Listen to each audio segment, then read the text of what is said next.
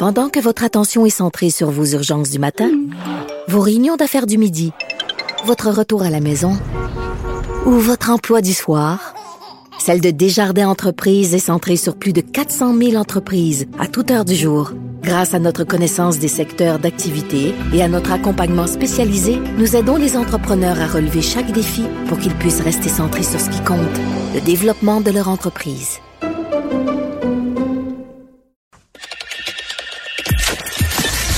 Mario Dumont.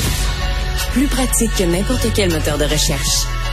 Une source d'information plus fiable que les internets. Pour savoir et comprendre, Mario Dumont. Alors, les Alouettes, depuis près de 30 ans, n'avaient pas euh, appartenu, n'avaient pas été une propriété euh, d'un groupe ou d'un individu du Québec. Euh, ce qui a changé ce matin, Pierre-Carl Pellado, donc, s'est porté acquéreur. L'annonce s'est faite en grande pompe au Stade olympique en présence du de M. Ambrosi, du président de la CFL, de la, Ligue canadienne de football, et de, de Pierre-Carl Pellado pour faire un peu le point là, sur euh, les Alouettes, les dernières années des Alouettes, la relation de l'équipe avec euh, le public. Annie Larouche est vice-présidente opération de l'équipe de basketball Alliance de Montréal, mais une ex-responsable de l'équipe, meneuse de claque pour les Alouettes de Montréal. Elle connaît bien l'équipe. Madame Larouche, bonjour. Oh, on a perdu la, communication avec Madame Larouche juste au moment où on l'avait en ligne. Euh, oui, donc euh, je vous le disais la dernière fois que les Alouettes ont euh, été de propriété québécoise, il faut remonter aux années 90. Donc ça commence à faire à faire un bout. Pierre Calpelado ce matin qui a insisté sur le fait qu'un un de ses une de ses stratégies ou un des éléments de son plan c'est de, de recréer le lien entre le public et certains des joueurs. Moi, je crois à ça beaucoup. Il faut connaître, d'ailleurs, c'est ce qu'avait essayé de faire euh, l'impact, le CF Montréal maintenant, qu'on s'attache à des joueurs. Le problème, c'est qu'il faut pas qu'ils soient toujours... La, la, la, minute que les gens s'y attachent, faut pas qu'ils soient échangés au fur et à mesure, mais qu'on connaisse des joueurs, que les mêmes joueurs, à un moment donné, finissent par euh, porter l'uniforme assez longtemps pour qu'on développe une relation avec eux. J'oserais dire, regardez comment la NFL fait son marketing aux États-Unis. Tu sais, avant un grand match de football, là, on va... Euh, euh, on, va faire connaître les joueurs, l'histoire, puis lui, son père était malade. Mais tu sais, c'est ça aussi, on s'attache aux, joueurs comme individus. Bon, elle est avec nous. Annie Larouche, bonjour. Bonjour. Euh, bonne nouvelle d'avoir l'équipe de retour dans une euh, dans une famille ou dans, une, propriété québécoise? Oui, c'est vraiment c'est vraiment une excellente nouvelle. Monsieur Pelado, bon, tu sais, c'est un homme d'affaires aguerri, un Québécois, un Montréalais. il connaît le marché. Euh, les Alouettes ont besoin d'une stabilité. Là. Il y a eu hmm. beaucoup de changements les, ces dernières années, donc c'est une, excellente nouvelle pour tout le monde. Ouais, il y a eu du changement. Il y a eu aussi, je, je connais pas la famille Whitehall, je veux pas parler en mal d'eux, mais l'impression pour un simple partisan, c'est que c'était géré de loin. C'était une famille qui venait du sud des États-Unis, était propriétaire de l'équipe. Je suis pas sûr qu'ils venaient même à tous les matchs ou aux matchs en général. Tu sais, dans le fond, le sentiment qu'on avait, les partisans, c'est que le propriétaire, euh, tu sais, je regarde dans la NFL, Jerry Jones avec Dallas, tu comprends, il est là, puis il monte pendant un match, puis il fait comme partie de la, de l'équipe, là, tu sais. On avait l'impression que dans le cas des Alouettes, la propriété de l'équipe, c'était comme lointain. Euh, pourtant, M. Wettenall, il était très présent, effectivement. Bon, c'était un Américain, mais il était très, très, très impliqué. Euh, euh, tu sais, moi, je, je, je n'ai que de bons mots ah, à dire. on les voyait pas. Pour le public, on les voyait pas ou peu, hein? Euh, ben, M. Wattenall était souvent là, mais c'est quelqu'un qui était très discret. Donc, euh, cherchait pas vraiment l'attention. Euh, il y avait vraiment à cœur les alouettes. Euh, on s'entend là que c'était euh, il faisait pas ça pour faire des sous, donc euh, ça lui tenait vraiment à cœur. Ensuite, c'est son fils Andrew qui, euh, qui a pris les règnes. Euh, et bon, je dirais que c'est à la suite de ça aussi là où ça a commencé à être un peu plus euh, chambranlant. Ouais, parce que là, M. Spiegel a acheté avec son gendre. Après ça, lui était, était malade, était quand même âgé, était malade. Là, c'est tombé dans la succession qui était plutôt plus ou moins intéressé. Il y a eu comme un, appelons ça un flottement pour être généreux. Oui. j'adore, j'adore ma Ouais, ouais. Euh, comment vous décririez la relation des Alouettes avec le public de Montréal? C'est d'abord une ville de hockey, mais il y a d'autres sports qui ont réussi à se faire leur place. Il y a eu des époques où les Alouettes remplissaient les stades. Euh, comment vous voyez la relation du public avec les Alouettes?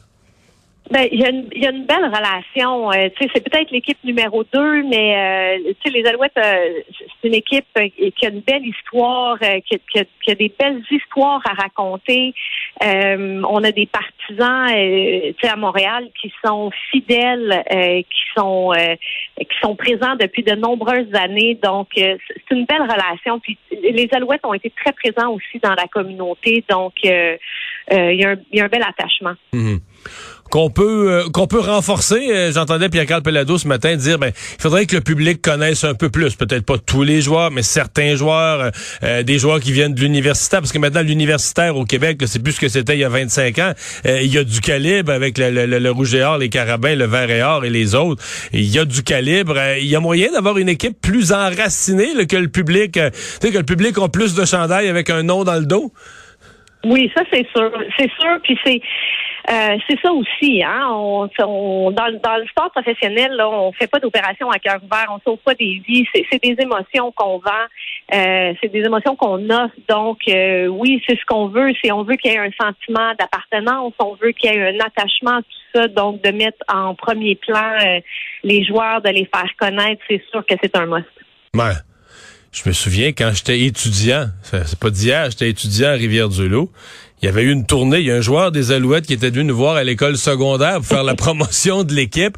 C'est pas, euh, c'est plus genre des, peut-être ça se fait plus là, de toute façon, mais c'est quand même pas, tu sais, l'espèce de d'effort d'être présent dans la communauté. Euh, il y a, y a moyen de faire ça parce que ça aussi, ça crée l'attachement les joueurs quand on les voit. oui, c'est les Alouettes de Montréal, mais en bout de ligne, j'ai l'impression qu'on va, on vise le marché de tout le Québec là. Ben oui, absolument. Puis pour avoir euh, piloté le, projet scolaire des Alouettes pendant 23 ans, euh, effectivement, on voyait l'impact. Il y avait des visites, au moins 125 visites par année. En fait, je dis par année, mais c'était pendant la saison morte, donc de janvier à avril, dans les écoles pour, pour faire des conférences et, partir inspirer les jeunes.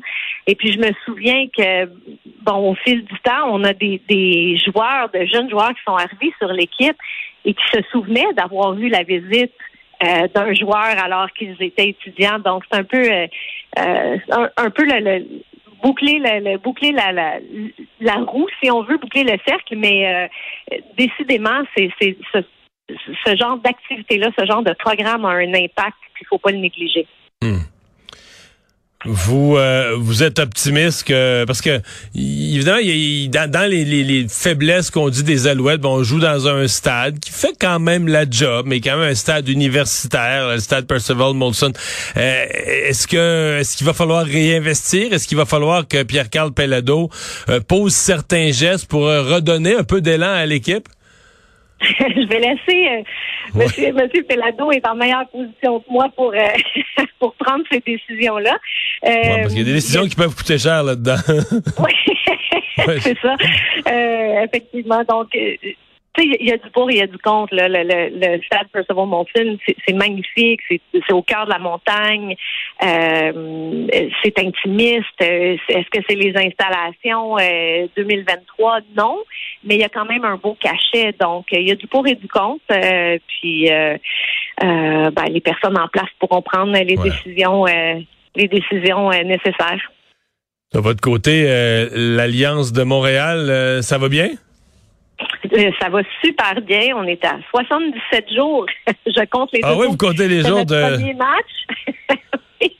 Euh, ça va super bien. Là encore, on a les, partisans qui, euh, qui, sont très fidèles. On a eu une première année exceptionnelle. On est content. on avait les plus grosses assistances de la ligue. on parlait de Jersey. les partisans, après quatre matchs, on n'avait plus de jersey. Les partisans se sont procurés les chandails, ils les portaient fièrement. Donc ça, c'est un bon indicateur que euh, ben on, avait une, cote d'amour du public. Puis, Il y a un public quand même assez euh, assez jeune. Le basket est populaire dans une clientèle assez jeune. C'est prometteur pour l'avenir là. Ah oui, c'est sûr, c'est sûr. C'est sûr que c'est un autre créneau. Effectivement, c'est plus jeune, c'est très, très familial. Euh, mais c'est vraiment, c'est une, une, très belle première année. Puis euh, on a hâte, euh, on a hâte à cet été. Ben, on vous souhaite la meilleure des chances et une bonne préparation pour ces 77 jours restants. Merci d'avoir été là. Salut. Merci. Bye bye.